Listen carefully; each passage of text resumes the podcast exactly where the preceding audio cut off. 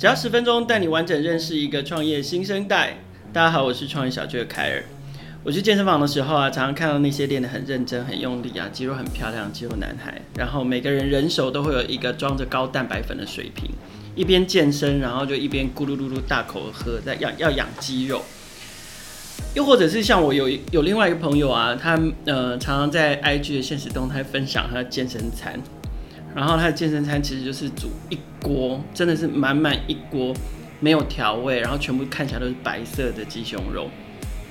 看起来真的超难吃的，我就觉得健身族群一定要这么可怜吗？有没有好吃一点的选择啊？而且对我来讲，时尚、新颖、美味，然后又健康的这种食品新品牌，一定都要是进口货吗？欢迎大家收听今天的创业新生代。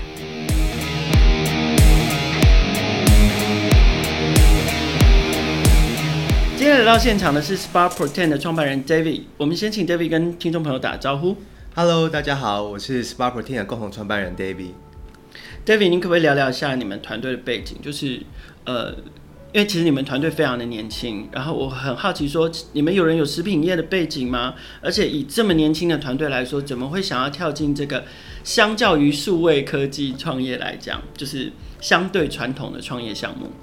呃，我们团队呢，其实呃有呃两位共同，其他两位共同创办人。那他们呃有一位他之前就已经有成功的食品创业经验，他有一个蛮成功的呃蛋卷的品牌，在台湾还蛮有名的。那另外一位共同创办人呢，他之前在蓝带学习啊、呃、甜点，然后所以我们很多的产品啊，像我们现在巧克力饼干都是他开发。那呃，怎么会想要跳进这个产业？其实我觉得最主要起心动应该是我们都很爱吃的，然后爱吃，然后可能又怕胖嘛。那呃，那至于说为什么会觉得这个项目我们觉得可行呢？其实。呃，因为我觉得什么样的项目它传不传统，其实是看我们用什么样的方式去做它。那像美国现在非常流行的消费品数位化，比如像很多 DTC 的品牌，像数位时代也报过，可能像 Harry's，像呃 One Dollar 呃 Shift Club，那他们其实都是做消费品，相对都是很传统，但是他们用数位的工具，用某一种方式去呃算是破坏式创新这一个这一个品类。那我们想做也是这样的事情，听起来很酷哦，就是。就像我开头讲的，就是这些时尚啊、新颖啊，然后又兼顾到本身产品的品质的食品品牌，好像现在大部分都是进口货，所以很高兴看到台湾也有团队在做这样的事情哦。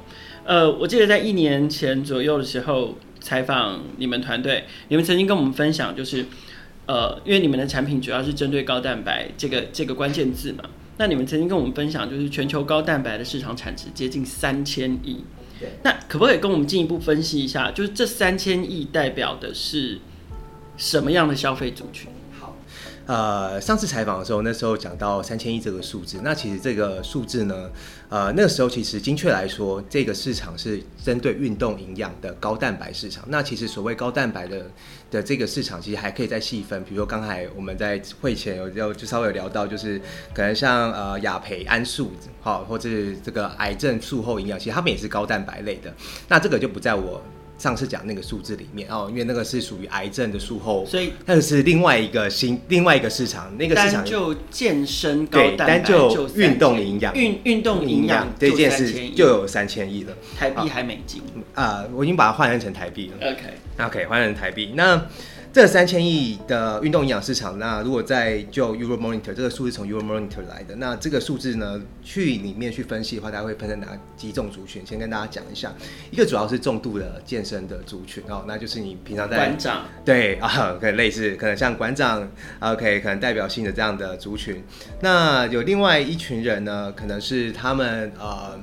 他们可能只是希望自己的体态、体重看起来比较符合自己的期待，然后就是他没有想要变成巨巨，他只是想要我的身体看起来是他想要的样子。哈，网红或完美，网红或完美，对体态管理的族群。啊，那另外一种呢，就是吃身体健康。哈，那比如说像呃，可能呃，可能像现在有贺宝福啊，这样他们可能追去，或是像纽崔莱。好，他们主推是哦，早餐你应该要多吃点油蛋白，让你的活力加倍。好，那这样是第三种族群。好，所以这三千亿代表的大概是这样的族群。了解。那这么大的市场产值到现在还没有被满足吗？因为我们刚刚已经分享了蛮多个，就是这种呃知名的品牌。那它可能从呃大型的类呃可能医药厂，对，然后到食品品牌，到直销业者，无不抢进。那这么大市场产值还没有被满足吗？就对你们来讲，你们是作为一个新品牌或者是新产品，你们可以切入的缺口在哪里？呃，其实这么大的产值哦，那其实如果我们把它细分数字去看，其实大部分产值是集中在美国。好，当然光是在美国，如果换算成新台币的话，大概就是占了一千八百亿。好，那就是接近三分之二的数字嘛。对，那其实如果你去看细分的数字，那在亚洲其实也只有在日本哦发展的比较好。前面好，如果你现在去日本的便便利超商，你可以吃到买到蛋白棒，那你可以买到高蛋白的优格。好，那这些都是在呃台湾市场看不到的。好，台湾的通路你看不到。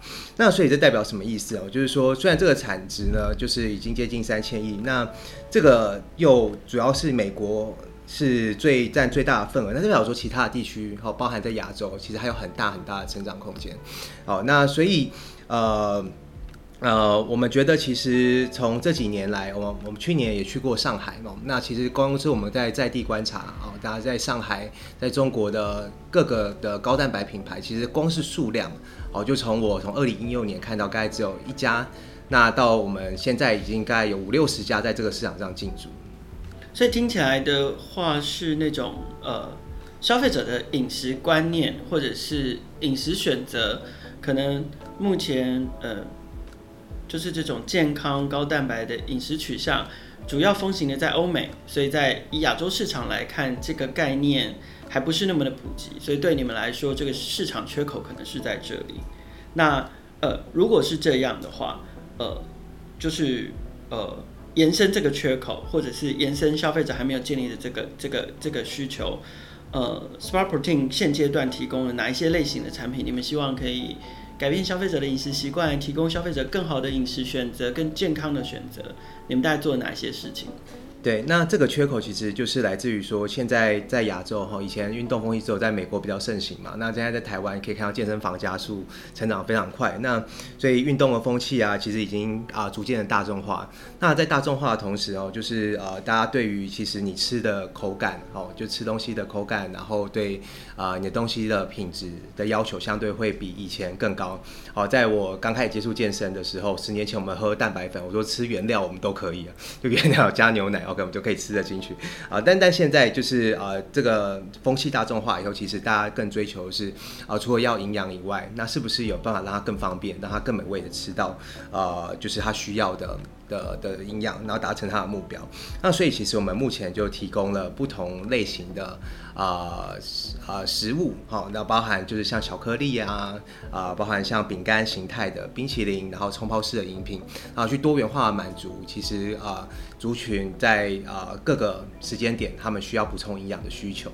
嗯哼，所以听起来，呃，就是过去的这种高蛋白的健康食品比较注重的是功能性，可是在，呃现在你们的产品里面，除了呃。满足功能上的需求之外，兼顾了美味。那可不可以呃多帮我们描述一下产品的部分？比如说像我知道你们的产品类型有巧克力、有饼干，接下来还呃，然后也有也有冲泡饮。那呃，它分别在使用的习惯上面跟呃目前现在产品呃市场上面既有的产品有什么有什么区隔或者是差异？呃，刚开始提到功能性哦，那其实现在大部分的的商品在市场上买到，其实他们着重于是说，哦，你吃进去可以达到多少蛋白质，多少克 BCA。那如果你翻到它的成分表，你会看到，其实它的调味料上面写香料嘛。OK，那你平常去呃去喝饮料，你会喝香料水？应该不会吧。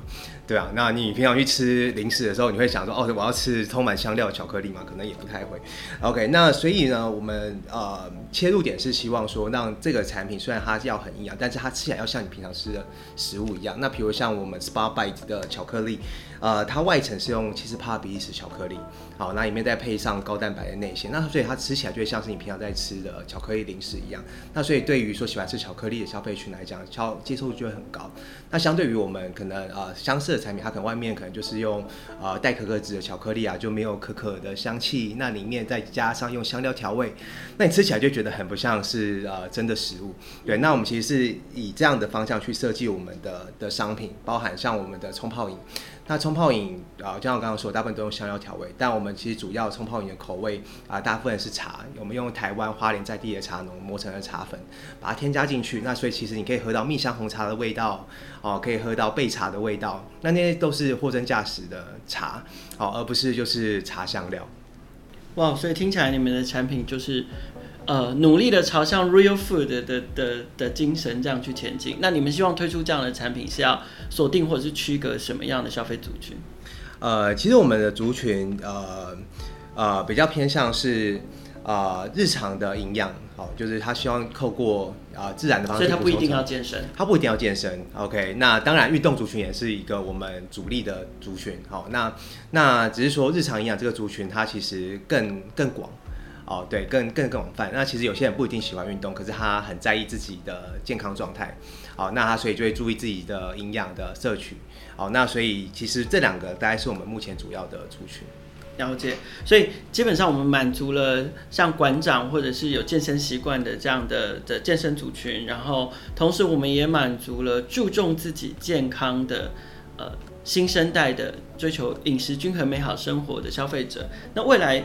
呃，你们公司有没有想要进攻哪一块分众市场？就是比如说会针对术后嘛，或者是老年人？是。对，那那你们有有想过吗？或者是你们会推出什么样的产品？是，呃呃，我们其实因为我们目前主要商业模式是透过我们的自己的官网去销售，那 DTC 在我们比较大的营收的。